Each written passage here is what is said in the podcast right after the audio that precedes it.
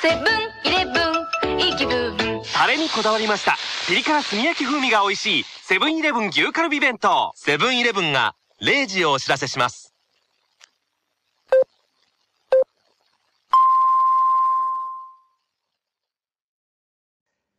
さて、えー、今週もですね、拓也さんがお休みということで、えー、また代打 MC の方に来ていただいております。紹介しましょう。えー、競馬ユニットエッジから、モグさんでございます。どうぞどうもこんにちは、モグです。わー、わー。よろしくお願いします。お願いします。まあ今、拓也さんがちょっと、もうやっちゃいけないものに手出してしまって、あらららら。まあ そう、あの、で出れないってことになってしまったんで、あの、はいガサ入れが。ガサ入れ入っちゃいましたんで、あはい、今、留置所の方で。ーはあー、なるほど。はい僕もあの拓也さんからハムがもらえるって聞いて、今回オファーを。あ、そうなんですよ。はい、あの、代打で出た方には何かしらの特典がはい。ありますから。もうさも当たり前のように住所送ったらハムが送られてくるというふうに聞いか、てオ。リジナルキーホルダーがプレゼントされるということそっちも捨てがたいですね、ちょっと。いや、いらないですよ。全然観光地であるようなやつなんで。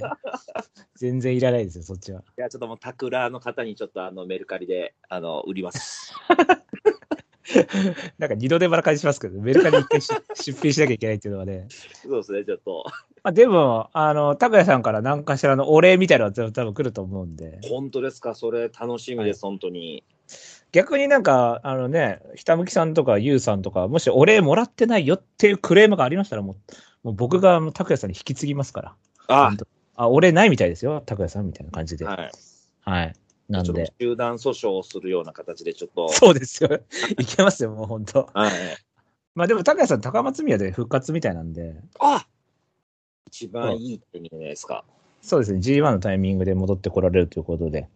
そう、なんか高松宮ゲスト呼ぼうかと思ったんですけど、まあでも復帰会だから、まあいいかと思って、多分その話とかも、復帰だからちょっとまあまあ、で、あとなんか、あの、二人じゃないと話せないような、俺、俺の、この、なんか、た、たまったものをこうは、排出するっていうのがあると思うんで、あなるほど。はい、マッチングアプリの話とか、そういう話をね、は。ないるほど。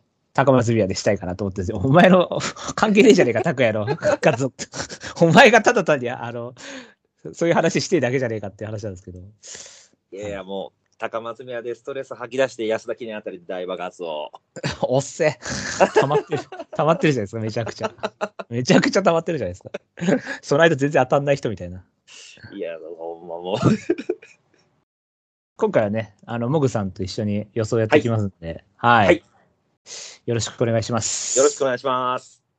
えっと、普通歌いただいてるんで、はい。はい、それを紹介したいと思います。はいえーラジオネームピロリズムさんですね。おえーブライスさん、ゲストの MC、モグさん、こんばんは。こんばんは。最近の暑さで毎日 500g ずつ体重が減っているピロリズムです。結構まずいよ。これ2日で1キロってことで。やばいですね。えー、モグさんは前回のご出演の後、いろいろとお世話になり、今回2回目のご出演と聞きメールいたしました。ありがとうございます。ブライトさんとの軽快な M トーク楽しみにしております。確かに。そうですよね。あの、世代も近いですし、あのーはい始めた頃も割と近いんですかね、M もね。そうですね。もう、あの、ほぼ同じものを見て育ってきたと。で、なんか、互いに全然知らないままツイッターで知り合うみたいな感じでしたよね。でもそうそうです。あの、東方ドリームの動画を上げたときに、あの、リプライもらって、ああ、はい。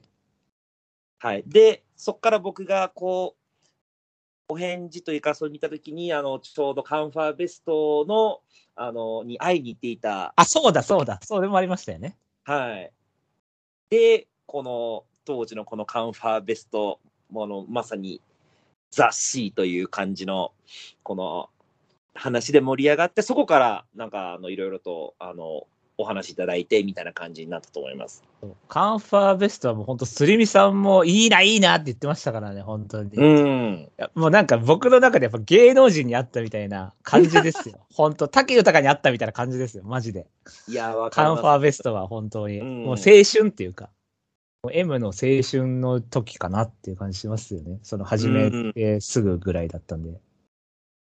僕多分、東方ドリームの時はなんか、あの、実況が、オペラ王が負けた後に、なんか、馬場さんが、これはエイプリルフールではありませんとか、なんか言ったんですよ。なんか、なんか言ったんですよね。4月1日だったらそうなんですよ。そう。現実ですみたいな。嘘ではありませんみたいな感じで。あの実況がすごい好きで。うん。あとアドバイヤーボスのあの閉じ込める感じがすごい好きで。もう絶対勝ってやるみたいな。うん。あれでもめちゃくちゃ注意されたらしいですけどね。幅寄せみたいな感じなんであれ。ああ、そうなんすか。めちゃくちゃ怒られたって言ってましたよ、後藤。あのーなんか本当、まあこれだから本当笑え、笑えない話、今だから笑えない話になっちゃうんですけど、こう、あ本当に、あの時マジで死にたいと思ったらしいですよ、後藤。うーん。あの時と、あの、ス捨て子で釈放した時。あ誰だトップロードが落馬。そう、あの時は本当にめちゃくちゃ叩かれたって言ってましたね。あー、なるほど。まあで僕でもあのはい、時の、うん、アドマイヤボス良かったと思うんですけど、なんか、その意地が見えたというか。いや、マジであれはもうん、う、本当だから、スレスレあれでもっと邪魔してたらダメですけど、うん。もう本当、ね、スレスレの幅寄せですよね、本当うに。ん。でも、勝つってあそういうことだと思うんですけどね、本当に。に。なんか勝負に勝つっていうか。結うん局でも、そういうことやる人って、こう、あの、美味しいとこ持ってかれちゃうんですよね。だから、そのエアシャカールに刺され、最後、東方ドリームに刺されっていう感じで。うん。だローズバトがテイモーションをこうかぶせに行くんだけど、レディパステル勝つみたいな。あそうですね。そう。先に動いたらもう負けちゃうみたいなのありますうよね。ん。そいつが任しに行ってんのにみたいな。漁夫の利をこそうそうそう。漁夫の利のやつがどうしてもいるから。でもまあ、いや、なんかオペラをもう任しに行ったるっていう感じがう。ね、うん。良かったですけどね。いやー、よかったです。なんかあれは僕本当にすごい好きなレース。エアシャカールも結構バカにされてたというか。そうそう。ちょっとやっぱり前年がダメだったから、ちょっとうん普通に勝ち、勝ち、勝ったっていうか、オペラには勝ちましたからね、一応あれで。うん。難しいですね、あれも。はい。そんな感じだったんですけども、えーさて、今週はスプリングステークスの予想になると思うのですが、私くらいのヘビーリスナーになりますと、ブライトさんの得意レースが分かってきたりするのです。おブライトさんが金牌が得意だっていうのは、エムラジラーの中では有名な話だと思うのですが、実は今回のスプリングステークスも、ブライトさんの得意レースになります。エムラジが始まってから一度も休んでないレースでもありまして、9回予想されています。えー、20丸の成績、3105。えー単勝回収率341.1%、副賞回収率118.8%、えー2014年ロサギガンティア、2016年マウントロブソン、2019年エメラルファイトと。これは期待せずにはいられません。モグさんのまた違った目線での予想も楽しみにしています。丸乗り案件でよろしくお願いいたします。ということでね。PS。時間がありましたら、ジャックドールの今後の評価のお話も聞けたら嬉しい。それではモグさん頑張ってってことでね。なるほどありがとうございます。そう、実は、しかもこれ、エムラジの時、スプリングステークス、あの、エムラジでは全く評価してなかった北さんブラックをギリギリで20割するっていうのがありましたからね。えーそれで当たったっていうのがあったんで、割とスプリングは相性いいかもしれないですね。ああ、なるほど。エメラルファイターは嬉しかったですね。20何倍ついたんで。僕も実はエメラルファイターで本命だったんですよ、その時。そうなんですね。そうなんです。あの、あれ実は僕、よかったですよね、リー戦とかも。そうなんですよ。なんか意外に甘く見られてて、そうそう、20倍ついてたんで。今回この M ラジに出させてもらうっていう風になって、で、あの、この相方のチョコボと話をしている時に、はい。あの、実は彼はあの、職場の研修で関東の方に行ってて、その帰りに、あの、中山競馬場で、そのスプリングステークス、その時を、あの、うん実は、はい。あの、場内で見てたんです。で、はい。僕が、あの、一方的に LINE で、あの、本命をエメラルファイトって、こう、見解一緒につけて送ったんですけど、あの、本当レースの本当にもう10分前ぐらいで気づかずに、レース終わった後見て、なんでもっと早く言ってくれないんだっていうふうにこう、言われたという、ちょっとこうそういう話、昔の話をちょっと今回もしたぐらいの、ちょっと懐かしい思い出のある馬です。石川でね、重賞で本命打って1着なんてほぼないですから。そうですね。それを当てるなんて言ったらさらに難しいですから。いやーもう本当に、はいなんかあれから全然エメラルファ、もう引退、確か今週発表、あの、地方かなんかに行くことになったんです、エメラルファイト。うーん、まあね。いやー、使い方が悪かったと思いますけどね、本当なんかそうです。よね。うん。バカバカ使ってたから。うん。ちょっそうとリズムが落ちちゃいましたよね、完全に。なんですね。ダートに行くタイミングもちょっと、完全にダメになったところぐらいだったんで、うーん。いや、黒船のサイヤーラインがちょっと途絶えてしまうのが、本当に、うんパクスアメリカーナにもうすべて託すことに。ちょっと心もとなさすぎますね。そうなんですよね。ちょっとこの、あまりにも背負わすものがちょっと、あ、そっか、黒筆ボバっていないのか、マジで。フサイチ・リシャールがいたんですけど、はい。あの、最初すぎて、あの、千馬になっちゃって、今、あだからボバはいないんですよ。テイエム迅速だったかな、はいはいはいはい。あのーあれブラッ、ク、ブラックシールってどうなったんでしたっけ？ダメだった。ブラックシェルも、あの、重傷勝てなかったんで、乗馬だと思います。うーわ、ブラックシェル乗馬か。そうなんです。もったいないですよ。なるほど。ボバでも最強ブラックシェルぐらいですよ、芝だったら。そうですね。僕もブはい。ダートだったら、もう完全にフラムとパッションですけども。うん、そうもう間違いない。それ、あれ、モグさんも言ってましたよね、フラムとパッション、そうそうそうです、そうです。もう、ぜひ世界で見たかった。いや、ほんと、フラムとパッションはマジで強かったと思いますけど。これだから、うん。あれですよね、もうこうやって話してると終わんなくなるんですよね。あ、すいません、ごめんなさい。いや、マジでマジで。いや、あの、あの、あの別に、モモグさんのせいとかじゃなくて、はい。ここうなっちゃうんですよね、本当に。そうですね。メール、メールまでメールの元々を忘れるっていう現象があるんで、これ、エメラルファイトから黒船の話になってこうなってますから、そうですね。こうちょっと、ね。はい。というわけでね、はいメールありがとうございました。はい。そして今回コーナーやりたいんですよ、コーナーをね。はい。ちょいつよちょいよは討論会は、はい、このコーナーはですね、えー、ブライト、えー、拓也が上げる馬のちょっと強い馬、もしくはちょっと弱い馬を皆さんに上げてもらうというコーナーでございます。はい。今回のお題は、えータップダンスシティよりちょっと強い馬でございました。じゃあ皆さんからのね、タップダンスシティよりちょっと強い馬をね、ははいい、。紹介していきたいと思います。はい。えっ、と、ラジオネーム、月光さん。えー、拓也さん、ブライトさん、もしくはゲストの方、こんばんは。こんばんは。さて、今回のお題、タップダンスシティですが、G12 勝ながらも負けて強しの印象が強いので、自分の中では結構強いです。うん有馬記念でクリスエスの2着は衝撃的でした。あー、あれか。うん。あの時ね、かっこ、ブー太郎校長の二重丸だったかな？そうそうそうそう。ブー太郎さんの二重丸で、アボくん、アボくんっていう方が、クリスエスが二重丸で、もう最後二人で言い合ったっていう。タップタップクリスエスクリスエスって二人で言い合って、あの、ウィンズだったかな？で、前で、あの、力が全部抜けたって、ブー太郎さんが言ってたね、2着だったからね。いや、覚えてます、それ。そこで今回は、前のトップガンでお願いします。宝塚記念こそメンバー的にはいまいちですが、えー、ハルテンは桜ローレル、マーベラスさんで相手レコード勝ちが光ります。逃げ先行のタップにトップガンがまくる。見てみたいですね。ってことで。う。うんん。これね、月光さん、いいとこに行きましたね。これ、あの、ます5歳差っていうのもあるんですけど、ちょうど5歳差っていうのもあるんですけど、えー今回のね、あの、モグさんがトップガンがいいんじゃねえかとうん。おっしゃってたんですよね。そうなんですよ。僕もあのタップダンスシーがすごい好きで強い馬と思ってるんで、もう本当に結構選べる馬が少なかったんで、でもトップガンとかローレルとか言っちゃったら拓也さんに怒られそうだなとかっていうふうに思ってて、だったんで、もうまさにです。で、僕もね、これね、あの、月光さんのメール読む前に、あの、なんか、あのツイッターでアンケートみたいに取ったんですけど、したら、今、今のところ、あの、21票投票があって、トップ、前のトップがになってますね。おー。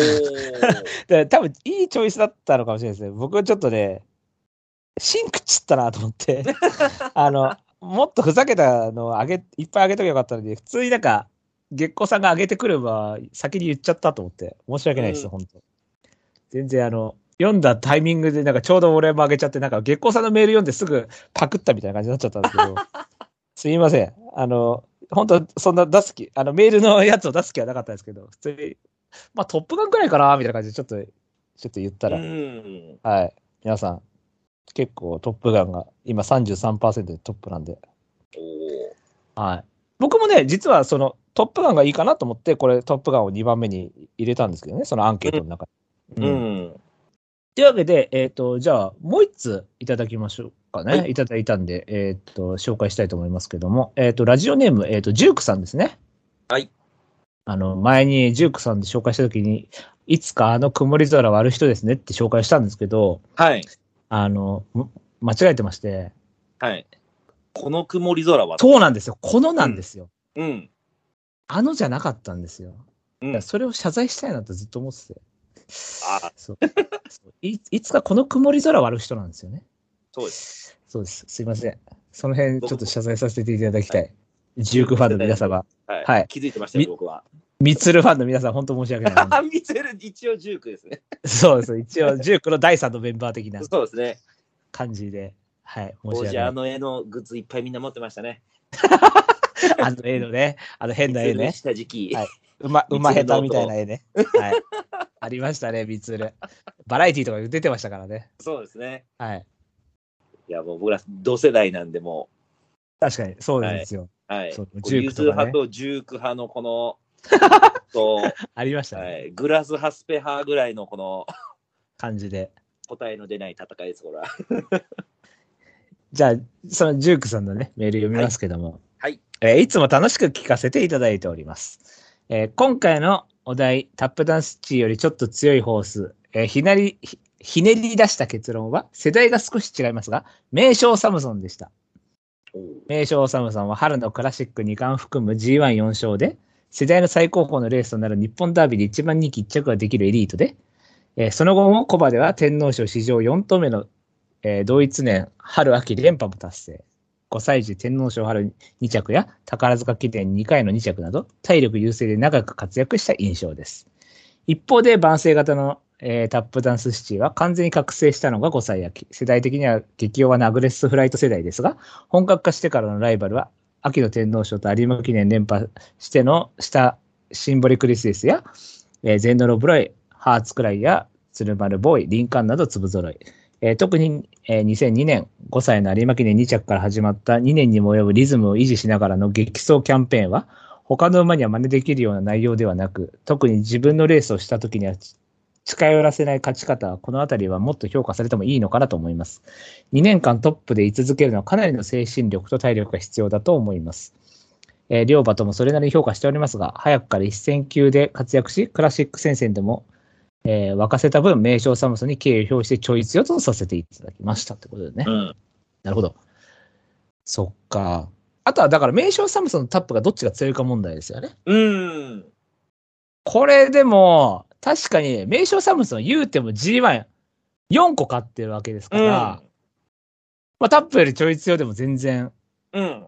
数で言ったらね、あとはまあインパクトとかの差になりますけど、あ、これでもいいラインなんじゃないですか、名称サムソンって。いや、そうです。僕もちょっと考えました。ただ、やっぱり、トップガンって選ぶってことは、もうサムソンより上ですもんね、明らかにトップうガンの方が。ん。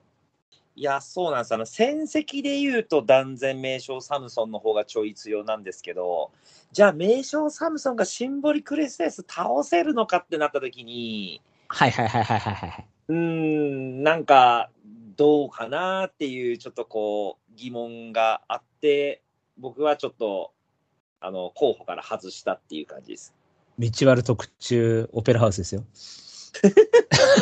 JC、JC のあの、あの道悪でタップ対名称サムソンどうなってたんでしょうね。そうですね、面白いですよね。うん、想像するとね。でもいいところですね。いや、いいララインですよ、だいぶ。うん。かなりいいライン。で、拓也さんからもいただいたんですけど、おうはい。拓也さんは、名称怒涛ってことなんですけど、わあっていうかね、名称怒涛と名称サムソンどっち強いのか問題がまずむずいんですけどうん、でも、俺はどっち強いって言われたら、俺多分怒涛って言っちゃうかもしれない。いや、僕も怒涛って言うと思います。多分、だってやっぱりオペラハウスとガチで勝負して、ガチで互角だったじゃないですか。うん。ってなると、あ、オペラハウスで、おテーマオペラオとね。テーマオペラオとガチで互角ってことは、もうほぼテーマオペラオみたいなもんだと思ってるから、ってなると、じゃあなんだったら成田トップロードとかより強いと思うんですよね、怒涛のうんいや、強いと思います。そうですよね。うんあの、トータルで言ったら。うん。いや、サムさんも強いんですけど、うん。名称とともいいラインだなと思って、うん。タップよりちょっと強いでしょ？うん。ただ、これ年齢知見じゃねえかなっていう。名称怒涛と、はマジで近いだろう、年齢。名称怒涛は何年生まれだ？えー、っと、今見たら、96年生まれだから、タップが97年生まれだからダメですよ、これは。一一歳差。一歳差ですよ、ダメですよ、ガチ、ガチ近いとこですからね。いや、でも戦ってるでしょ多分、どっか重賞とかで多分。金庫賞とか日経新書で戦ってんじゃね？確かにあり得るかもしれないね、そう、日経新書で戦ってる日経賞とかで戦ってるでしょなんか俺、怒涛も、だってちょっと反 G2 みたいな時期あったじゃないですか、G1 の前のこう。そうですね。そう、その時多分タップと戦ってると思う。日経 CGY とか日経賞とかで。だからね、これ、高谷さんダメですね。5歳差を完全に忘れてますね。なので、サムソンの勝ちです。どっちかって言ったら、ね。はい。っていう、あ、僕は前のトップガンがいいなと思ってたんですけど、はい。というわけで、えっ、と、だから前のトップガンと名称サムソンはい。ど、どっちですかっていう。そうですね。僕、あの、実は、最初、こう、セイウンスカイかなと思ったんですよ。ああ、はいはいはいはいはいはい。でも年齢が近くて、ダメで、そうですね。うん。で、じゃあどうしようと思って、一番僕が近かったのが、メジロパーマああ、はいはいはいはいはい。ー。はい。あの、シンボリクリ SS に勝つ、タップダンスシート、東海帝王に勝つメジロパーマー。まあ、東海帝王はまあだ自爆気味ではあったんですけど、はいなんかそんな感じで思ったんです。でもやっぱりパーマーと僕タップだったらタップの方が強いと思うんで、はい。結局最後は僕もだからトップガンに行ったんで、トップガンでお願いします。じゃあ、トップガンで。はい。でも、サムソンもいいラインでしたよね。そうですねはい。うん。いや、嬉しいですね、もう本当になんか、僕はあの、僕がすごい強いと思ってたんで、前のトップガンしたら僕、拓也さんに本当怒られるんじゃないのかなって本当心配してたんで、はい。もう嬉しいです。そう。わかんないですよ。拓也さん怒ってるかもしれないですよ、今。本聞いてて。今回いないですから、拓也さんね。いたらいたら怒ってたかもしれないですけどね。そうですね。うん。まあ、とりあえず、あの、でも、あの、当人はいないんで、拓也さんいないんで、はい。まあ、どっちって言われたら、じゃあトップガンってことにしましょうか。そうしましょう。じゃあ、トップガン、じゃあ、月光さんおめでとうございます。おめでとうございます。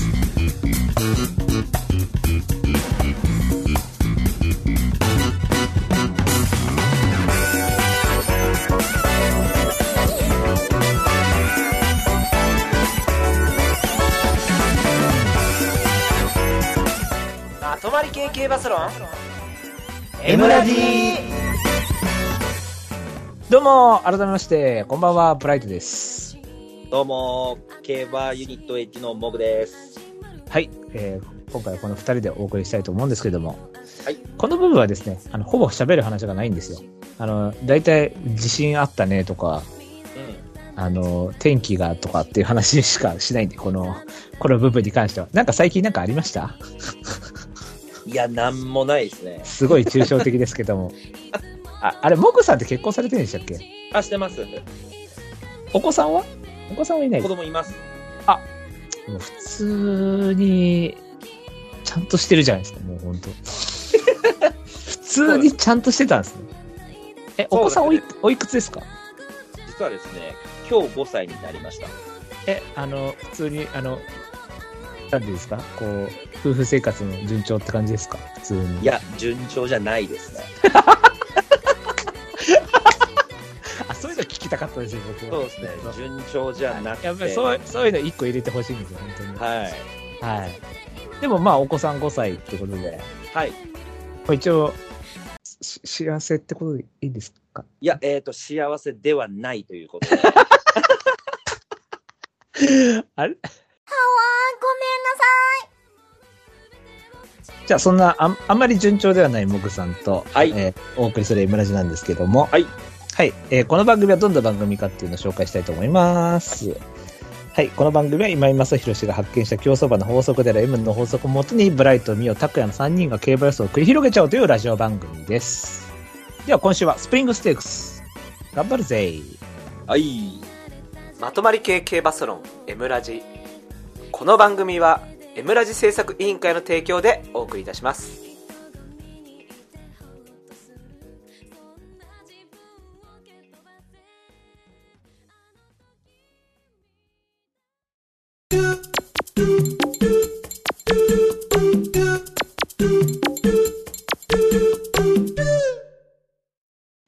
予想コーナーイエはい。今週の予想レースは第71回フジテレビ賞スプリングステークスでございます。はい。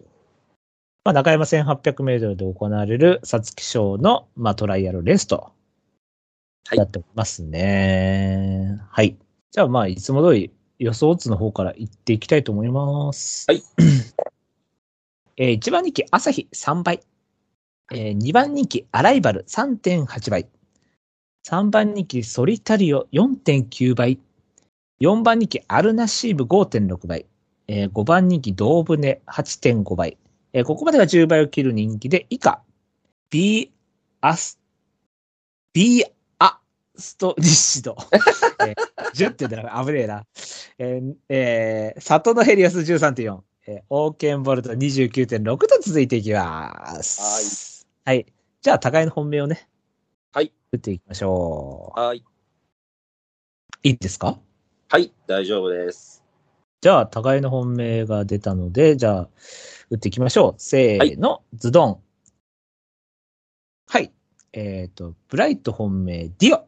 えー、モグさん本命がアルナシーブとなっております。はいじゃあ、アルナシーブの方が人気してるので、はい、すいません。あの、普段ですね、僕、あの、単服中心で買っているんですけども、あの、まあ、あんまりこう、単勝一桁台の馬はい。よりも、穴目の馬を選ぶことが多いかなと思うんですけど、このアルナシームは、僕、朝日杯で本命にさせてもらったんですけど、めっちゃいい馬だと思ってます。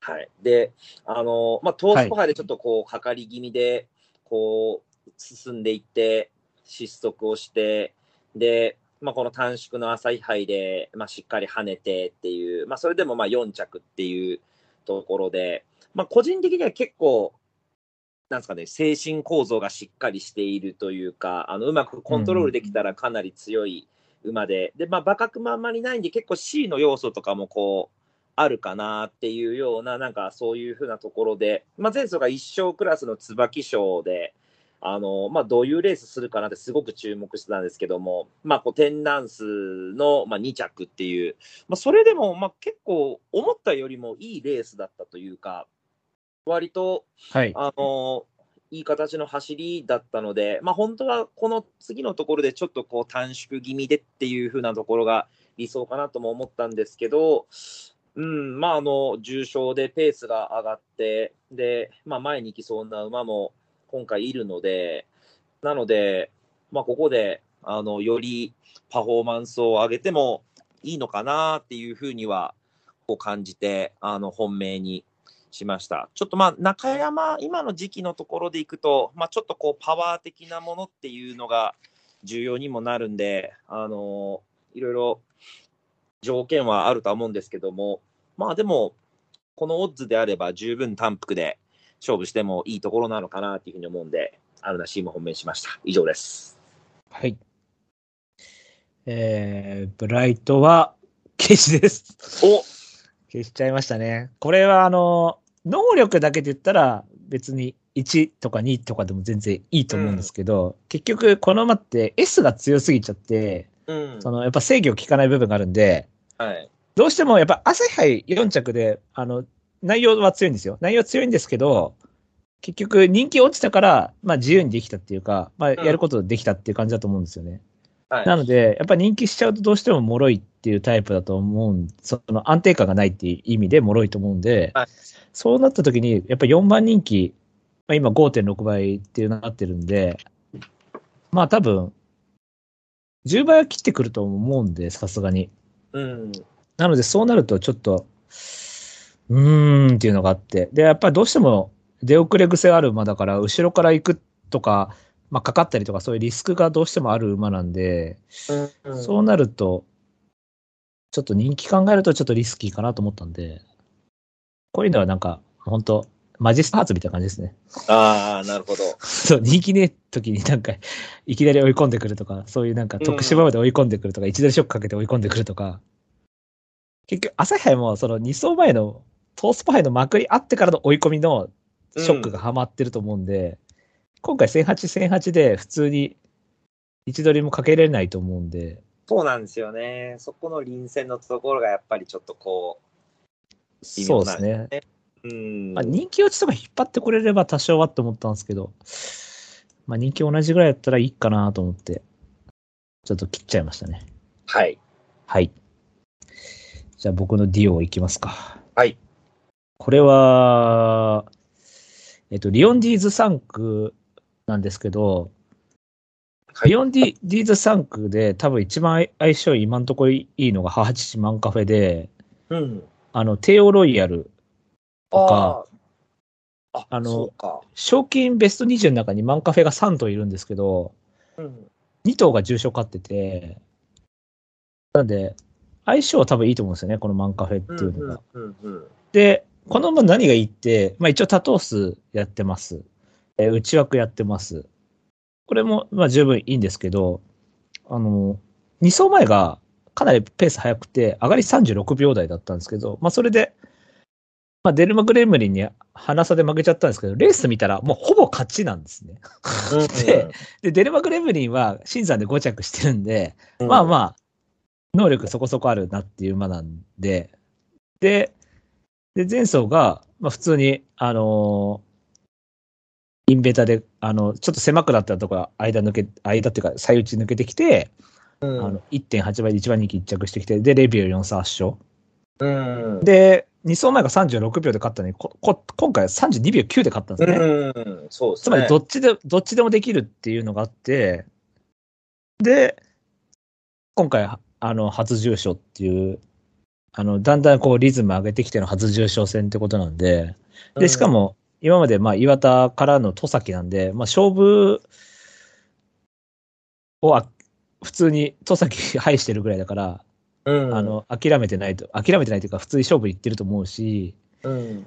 で、まあ、この、あの、厩舎も、あの、ロータスランドの厩舎で、ここれまだ開業2年目の厩舎なんですけど、普通にロータスランドで重賞2勝してるような厩舎で、今年ももう6勝してて、結構うん。順位もいいので、だから厩舎、厩舎的な感じでも、あの、ここから上がっていくっていう感じで、だからまあトータルで見て全然いいかなと思って。うん。うん。で、まあ他がちょっとあんまりよく見えなかったから、まあちょっと相対的に上げって感じで、うん。うん。うん。ここに行き着きましたね。なるほど。はい。じゃあ、モグさん、ディオは？そうですね。あの、僕、あの、もともとどっちかというと、血統の方がスタートは中心だったので、このディオは、あの、近親にあの、平木ディープがはい。いるんですよね。はい。だから、この時期の、こう、トライアル戦にいいリズムで挑むっていうパターンっていうのは、割とあるパターンだと思うので、はい。はい。で、あの、まあ、このマイルできちんと一番人気一着っていうふうなところは、すごく、なんていうんですかね、この、重賞に挑む臨戦としては、もうほぼベストな形だと思うんで、はい。もう僕は、あの、基本的に馬選んでも1頭、2頭ぐらいのところなので、あの、入れてはないですけど、もちろんこの気になった馬の1頭ではあったんで、はい。はい。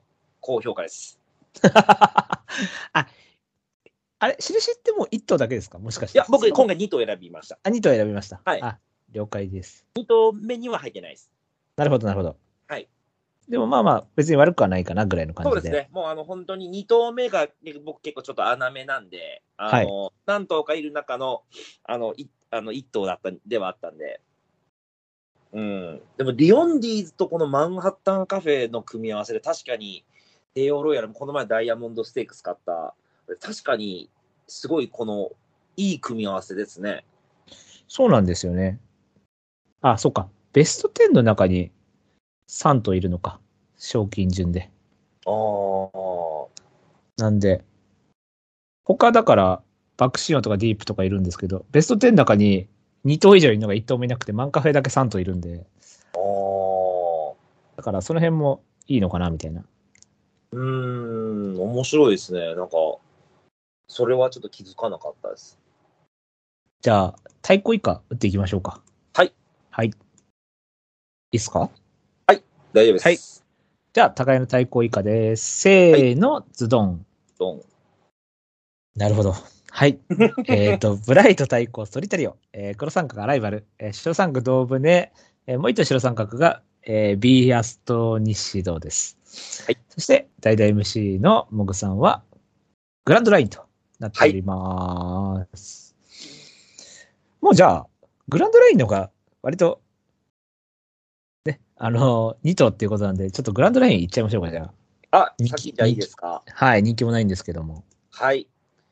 そうですね。あのー今、あのー想定というか、で、11番人気はい。なんですけど、舐められすぎじゃないですか。まあ確かに成績見たらね、うん。はい。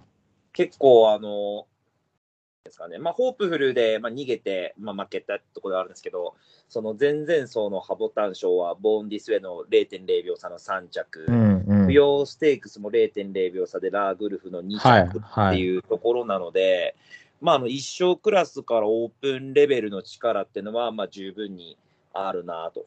で、はいこのホープフルステークス自体も、まあ、この逃げて、あのどこまでってことで、まあ、早々にこう飲み込まれるかなと思ったら、結構ぐいっと粘って、はい。あのキラーアビリティの差はあの0.8秒あったんですけど、うんその以下のところでいくと、そんなに大きな差はなかった確かに確かに。はいはい。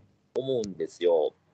で、あの父親がまあドゥラメンテで、あのまあ、最初、血統やまあ戦績知っているうんあの見方でいくとあの、ものすごい C や S がありそうな王道タイプの血統なんですけど、めちゃくちゃ L じゃないですか、この3 はいはい。信じられるぐらいないぐらいやっぱ L なんで、この休み明けで、この非婚感で、こう、あまり強くない相手でっていう風になったら、こう、まあ、ちゃんと走ってくるんじゃないのかな。正直本命ともちょっと迷うぐらいのうん。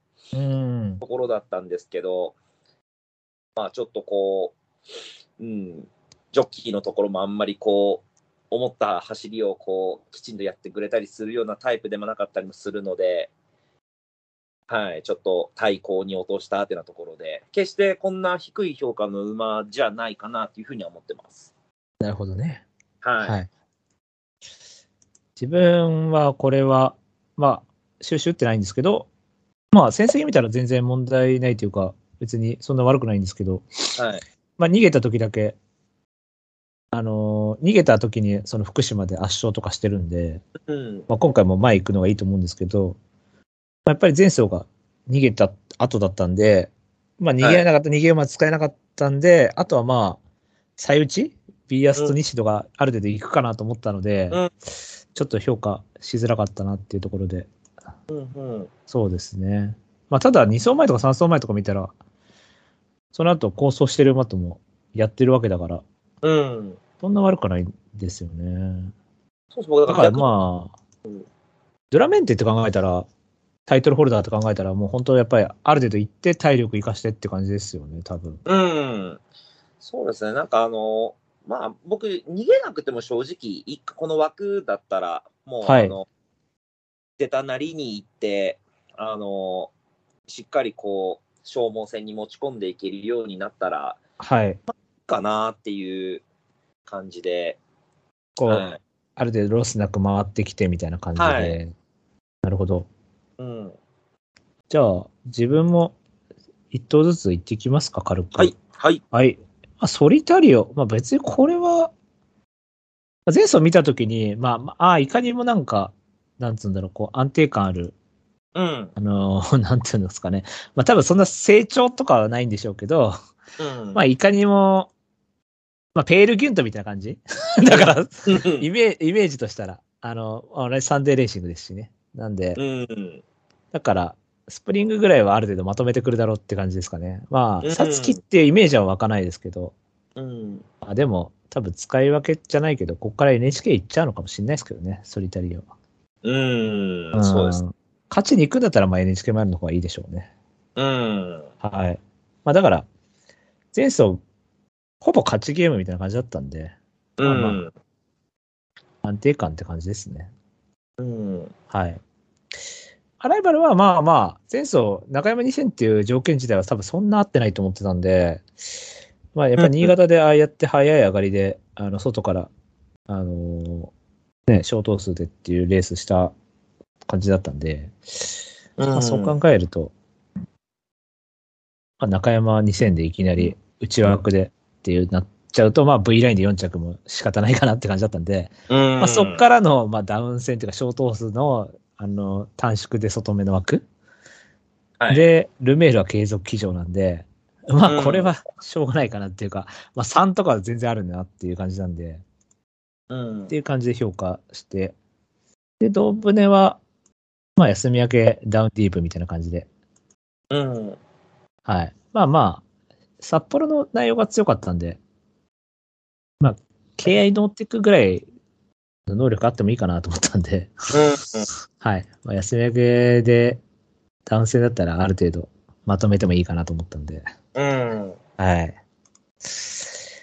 で、最内はちょっと逃げた後が嫌だけど、うん。一回同じような感じで短期で、その、それこそグランドラインがあんまいかないで、あの、楽にいけるような形だったらもう一回、人気もそこまで上がってないからって感じですね。うん。はい。もぐさん的にはどうですか？このあたり、なんかちょっと迷った馬とか。ああ、そうですね。僕、やっぱり、僕もこのソリタリオアライバルって、やっぱりこう、あまとまってる強い、はいはい。あのこういうあのトライアルレースではしっかり力出しそうな感じだなっていうので、はいもちろんあの悩んだところではあるんですけど、ソリタリオはあのやっぱりなんかこの、なんですかね、僕ら世代でいくと、この祖母があのライラプスっていう、あのフサイチエアデールとフレンチデプティの3区のはい。あのトライアルレースでやたら強かった、ダウン戦ですごく強かったっていう、ああ、スイートピーとかね。はい、そうです、そうです。ククイーンカップとか。はい、前哨戦のところでこう強くて、本番でコロリっていう風な、まあ、そういうところなんで、本当にブライトさんのその言われた通りのイメージのところだったんで、はい、もちろんこのしっかりまとめてはくるだろうなとは思ったんですけど、まあ、やっぱり前走のところの新山記念で、あのまあ、いいレースしてたんで、うんまあ、あんまりこう連続してこう買いたいタイプじゃないなっていうこの人気にもなってるんで、うんまあ、それだったらこうアルナシームのこの狂気的な S に、そうですね、そっちの方がはい。単って意味だったらこっちですよね。はい、かけてみようかなっていうところで、はい、勝ち切るっていう風な感じがしなかったのと、アライバルがちょっとよくわからないというか、はい。あの前走も僕、すごい、あのまあ、なんですかね、強いレースだったと思うんですけど、はい。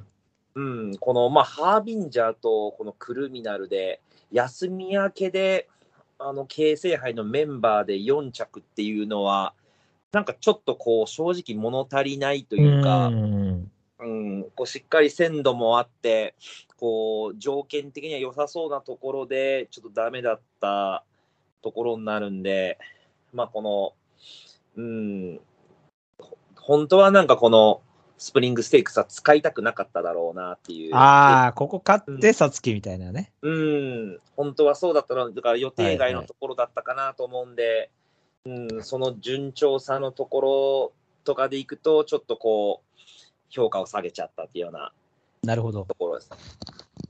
はい。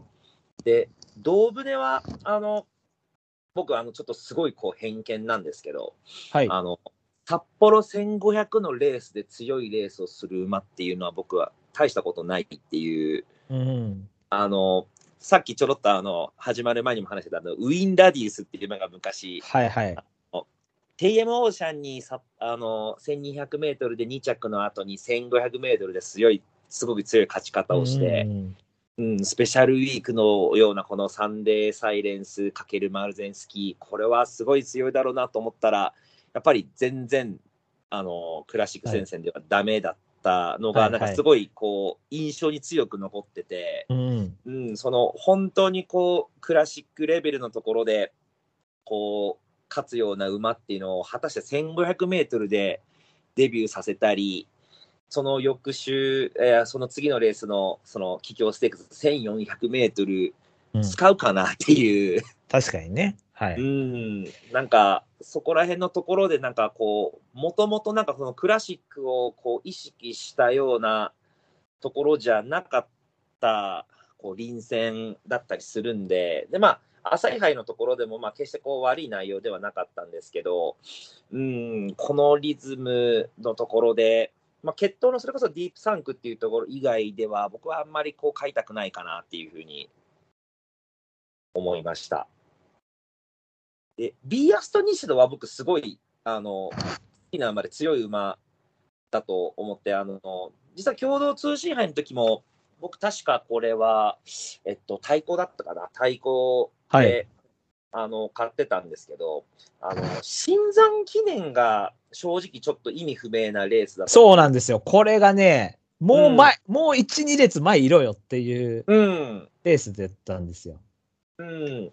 そいや、うん、僕、このレースでもちょっと正直、ビーアスト西戸を買おうっていうふうにこう迷ったぐらいだったのが、なんとなく僕の推測ですけど、この先のクラシックを見越して逃げなくても、こうは走れるような、なんかそういう経験を積ませようと思ったんだと思うんですけど、やっぱそれが思ったほどじゃなくて、もう共同通信杯はいてまえっていうふうにやっちゃって、こう解放しちゃったっていうふうう。な。うん。ところだったと思うんで、確かにまあそのつつくような馬がいなかったら、あのもう一発若い馬なんで、あの十分あるとも思うんですけど、僕の予定ではグランドラインが可愛がってくれるはずなんで、はい、なんでちょっと今回はちょっと評価を下げちゃった。そうですね。まあ、これは、はい、臨戦的にはそんないいとは思ってないんですけど、うんもう本当だから、もう一回同じようにいけるかどうか問題っていうだけで、うんってことですと思いますけどね、これは。そう。はい、じゃあ、そんなももんでしょうか？はい、ほ他なんか気になった馬とかはいないですか、そうですね、まあ、大体出たんですけども。まあ、そうですね、人気馬は、うん、あの僕、今あの、グループラインであの知る人ぞする知るあのブギーさんああ、ブギーさんね。はい、はい。あの今回のこのスプリングステークスに関してもいろいろとあの見解をこのはい聞いたりとかしてて、はい。はい、で、あのまあ、やっぱりこうトースポ杯の時のやっぱレースのこともこう言われてて、はい。あのまあ、強い馬ではあのあ上位は強い馬ではあるんだけどもやっぱりちょっとこうかなり内枠のところが有利なちょっと特殊なこう馬場だったっていう風なところは言っていたのであの出てないこの朝日一はい番人気になるであろう朝日のところはちょっとこうまあ前走の負けも含めてまあ、やっぱりそうだったのかなっていうふうに言われていたんですよ。うん。なんで、あの、今回朝日多分人気するだろうなっていうふうには思うんですけど、僕もここはちょっとこう、軽視というか、うん。はい。どうですか、ブライトさん、朝日触れずにですけど、あ、そうですね。僕は、そもそも、まあまあ、トースパイ2着はいいんですけど、はい。前走見たときに、あやっぱり団地だなと思ったんですよ、ね。あ要は、ある程度人気しちゃうと、うんそっちの脆さの方が出ちゃうっていうか、うん。これだから、うん、だからなんていうのかな、だから適正とか考えなくていいかなと思って、まずうん。は。うん。普通に、だからもうデインヒルなんで、うん。人気落ちたタイミングで狙えばいいんじゃねっていううん。感じで思ってるんで、だからこそれこそここである、もう5着とか4着ぐらいになって NHK マイルとか来たら買いますよ。うん。さつきとは言わないけども。うん。まあ、でもさつきでも買っちゃうかもしれないけども。うん。うん。まあで、も、そう。いや、ね、シッそうなんですよ。シックスセンスもデインヒルですからね、母父。ああ、そうですね。そうそうそうそう。シックスセンス見たときに、あ、もうなんか、若葉4着とかでしたっけ？確か。なんか、そうですね。うん。そう、それで人気がもう完全に落ちきったじゃないですか、皐月賞で。うん。僕、あの時黒さん打ってたんですけど、おー。それで、ああ、もうデインヒルだなと思って。うん。うん。だから、前走見たときに、あ、もう絶対買えないと思って。うん。僕はまあ、切ったんですけど。はい朝日はだからやっぱりこのカレンブラックヒルじゃなくてやっぱデインヒルですよね。ね。いや、でもそう、だから結局カレンブラックヒルっていうのもちょっとうさんくさいじゃないですか。うさんくささはあるじゃないですか。そう、血統として。だから、別に人気で信用しなくてもいいんじゃないかなって思うんですけど、うん。例えばここで買うとしたら、そう今までだから東京が得意でって買ってたわけじゃないですか、共同通信とか。うん。ね、あそのトースパイも東京で強い内容だったからっつって、で、今更中山で買うのだって、みたいな。まあ、中山で一応連はしてるけど、みたいな。うん。適正とか関係ねえじゃん、みたいな 感じで思っちゃいますけど、まあ人気落ちるまで待とうって感じですね、僕は。うん。はい。この馬もやっぱり共同通信杯からそのまま行きたかった予定外の今回レースですよね。ああ、そうですね。まあ最近だとそっちがトレンドですからね、そのある程度。うんこれだから結局2着だけだと不安でってことですもんね、多分重賞うん2着だけだとってことですよね。うん。あ、あとじゃあ、サトノヘリオスは？あ、もうこの馬は僕はあの、えっと、ホープフルステークスで、あの、まあ、あの、決闘派の皆さんは多分みんなあれしたと思うんですけど、アイドリームアドリームのこの血を信じて勝って、そうですよ。はい。エアシェイディも勝ってますからね。そうです、そうです。もう大恥をかいた、あの、レースだったね。やっぱりなんかこのレースの途中でも、あの、ガス欠したような感じで、うん、やっぱり強くないですね。うん。うん。うん。まあ、前走があまりにも案外だったんで、もう買わないです。僕、この馬、あんまスピードがないと思ってて、そもそも、その、ね、新馬戦の1008で全然で、その後2000で、中京と阪神でちょっと重たいところで上がりかかるところでっていうところで構想した馬なんで、うん。あの、で、ホープフルも、ちょっと、あの、ずぶいとこがあったので、うん。やっぱり、1008とかちょっと、中山1008とかだとある程度スピードも要求されると思うので、うん。そうなった時やっぱ短縮が合わないかなと思って。だかうん。そうですね。らそれこそ、阪神22とか、ああ、なるほど。そういう感じ。うん。確かに、スミレステークスだったら買いたいですね、なんか。延長の方がいいと思うんですけどね。うん。だかいや、らちょっと、なんか、ホープまあまあフルステークスも途中でなんかちょっとこう、ガス欠してたんで、やっぱり、うん、スピードが確かにないっていうのは正しいと思います。そうですね。まあ、ホープルちょっと3番人気変えそうですけどね。ちょっと、うん。やりすぎと思ったけどね。完全に。絶対人気負けすんだろ、これと思って。うん。うん。7番に行くくらいだったらもうちょっと違ったかもしれないですけど。うん。まあ人気負けしましたね、ホープフルは。そうですね。まあでも若い時にさ、やっぱり多少なんか苦、苦条件っていうか、ちょっと過剰になっても耐えろよと思いますからね、5とか6とか。それでやっぱり13っていうのはちょっとやっぱりリズム崩しちゃダメでしょってタイミングですから、いくらなんでも。ねそうも13着はちょっと、ね、この中でも一番負けてますし、う、うん。前走の着順で言ったら。いや、もう、まとまり系にあるまじき失態という。や、そうですよ。もうエアマグダラだったらまとまりなんで、うん。ある程度まとめろよとは思いますけどね。そうなんですよ。あまりにも負けすぎなんで。うん。他はじゃあ大丈夫ですかね？そうですね。じゃあ、えっ、と、おさらいいきたいと思います。はい。えーブライト本命ディオ、えー対抗ソリタリオ、えー黒さんがライバル、白さんが2といて、同船、えー、ビーアストアニ、アス、ビーアストニッシドです。はい。はいえーモグさん本命、アルナシー、えー対抗グランドラインとなっております。馬券的にはどうなんですか？単服で行くんですか？それともなんか2頭の今回は、えっと、アルナシームの単服と、はい。えっと、アルナシームグランドラインの馬単ワイドでいきます。おー、なるほど、なるほど。はい。はい。わかりました。結構じゃあ、2着来たら大きいですね、だいぶ。そうですね。はい。じゃあ、えっ、と、エンディングのコーナー行きたいと思います。エムラジ未公開ジングルインフルエンザの検査ってみんなされたことある？しないですねメンバーみたいなのがあるでしょ？ああは鼻にやる。せやねん、せやねん、せやねん、せやねん。僕あんな初めてされて、もう あの何、一種の罰ゲームやんな、もうめちゃくちゃ痛くてさ、えー、そんな痛いんですねそう、ね、女の先生にされて、ね、看護師さん二人いて、まあで、それなりに可愛い看護師さんやったけど、美人看護婦と、あの、うん女優さんにこう、あの、周知プレイをやられてきたわけですよ。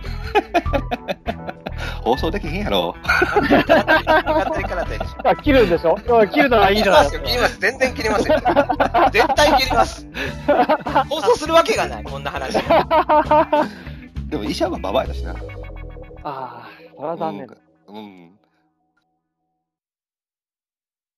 夕暮れの秋に景色を覆い隠したこの葉はもう瞳に変えることのない涙と共に落ちてゆくエンディングのコーナーイエーイまあ、阪神大賞ってありますので、はい。まあ、それ一言だけいただこうかなって感じで、はい。なんか一頭、これっていうのがいれば。あ、これは阪神大賞ってなんですけど、実は今回僕、スプリングステークスに全部振るってことで、阪神大賞典は僕全く、あの、レース予想せず、実は盟友のチョコボさんに任せたんですよはい。はい。チョコボはいさんの予想を言っていいですか？あ、どうぞ。はい。本命、ディープボンド、うん。対抗、シルバーソニック。あ、俺と一緒じゃん。あ、そうです。花、ゴースト。ああ、はいはいはいはい。はい。ワイドなら1点で取れるって言ってます。ごめんなさい。あの、一緒じゃんとか言いましたけど、僕はもうちょっとお気に入ってました。えっ、と、本命が、はい。あの、ディープボンドで、対抗がマカオンドールで、はい。で、黒さんでシルバーソニックですね。あもうまあ、人気順ですけど、ほぼ。ー。うん。いや、ちょっとマカオンドール頑張ってほしいですね。なんか、こう、新たなスターホースに。そうですね。うん。だから、僕はもうほぼマカオンとディープボンド1、2着につけちゃって、3連単で。はい。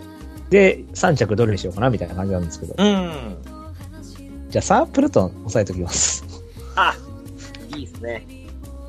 あの、はい。僕、この馬好きってだけなんですけど。いや、僕も好きです。好きって言うと僕ちょっと今さっき副長気味のマン・オブ・スピリットとかあたりも、ああ、そうですね。昔ね、強かったんですけどね。そうですよね。あの、はい千馬になって、あの、だんだん今副長気味で、確かに着順、ちょっと持ち直してきてますよね。そうなんですよ。あの、あこれは3とかあんのか？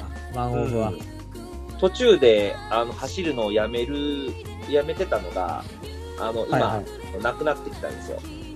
で、まあ、ちょっと3000メートルオーバーのペース何回も使うのはちょっとあれなんですけど、まあ、3000名ぐらいだったら、なんとかならないかな。かカシオペアから1000番になって、はい。1秒、0秒6、0秒3で詰めてきてるんですね。そうの、そうなんですよ。ああ、不気味ですね、これ。うん。これは確かに、ちょっと、しかもね、3走前1008もちょっと、あ、ね、こう、クッションになってるっていうか、そうなんですよ。ちょっとこう、こう、覇気を、こう、悪くないですよね。はい。あ、今のちょっととこ9番人気98.6倍という。なるほど。これは3に入れときましょう。これは。これは入れときましょう。ちょっとサンプルとはやめときましょう。あれ？サンプルとちょっと中野、中野が舐めた仕上げをする可能性があるんで、ちょっとやめときましょうか。あ、なるほど。マン・オブ・スイートは、ちょっと不気味ですね。ちょっとこれは3候補で。はい。はい。じゃあ、最後ね、あの、コーナー紹介とかしたいと思いますんでね。はい。えっ、と、この番組では皆様からのメールをお待ちしております。コーナーいっぱいやっております。ちょいつよちょいはトロン会ね。じゃあ今回じゃあ、モグさんから一頭いただいてもいいですか？いいですか？ちょっと強いでもちょっと弱いでもいいんですけども。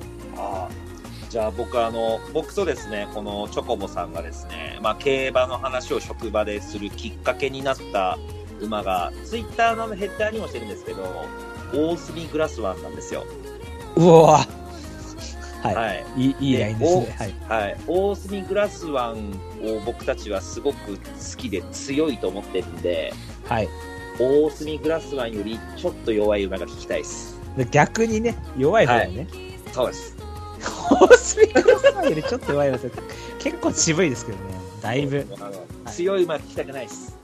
もう大隅グラスワンより弱い馬を聞いて気持ちよくなりたいんで、そんな馬が大隅グラスワンより弱いんですかっていうふうなちょっと気持ちになりたいです。ですかね。はい。じゃあ、オスミグラスワンよりちょっとつ、あ、ちょっと弱い馬を、じゃあ皆さん、はい。今回。はい。じゃあぜひお送りください。はい、お願いします。はい。お願いします。まあ、他にもコーナーいっぱいやってますんでね、あの、そちらでも投稿お願いします。はい。まあ、ほぼね、ちょい強以外はちょっと死んでるんですけども、はい。競馬事業仕分けとかね、あの、競馬界でいらないものをどんどん排除しようっていうコーナーなんで、あの、どんどん、あの、忖度なしで、どんどん皆さんいらないもの送ってください。あとはまあ、馬ビアの泉とかね。はい。あの、あた、競馬界の当たり前のことを間を空けて言うコーナーなんで。はい。こちらも全然投稿ないんでね。僕終わらせたくないんで、あの、来週一通ください。絶対読みますんで。はい。はい、そんな感じでございますけどもね。えっ、と、メールはですね、番組ブログのトップページお便りコーナー紹介というところありまして、そちらからよろしくお願いします。はい。えーメールを採用された方でステッカーが欲しいという方は、住所、郵便番号、氏名も添えてくださいね。それでは、そろそろお別れといたしましょう。えーお相手は、マッチングアプリで、今、8人ぐらいと並行しているけど、マジで返すのめんどくさくなってきたブライトと。広島のレジェンドラジオパーソナリティ一文字弥太郎さんのご冥福をお祈りします。競馬ユニットエッジのモグでした。お疲れ様でした。お疲れ様でした。ありがとうございました。一文字やったらって誰やねん。たそうなんですよ。もうこれあの、チョコボさんにも絶対に言ってくれってい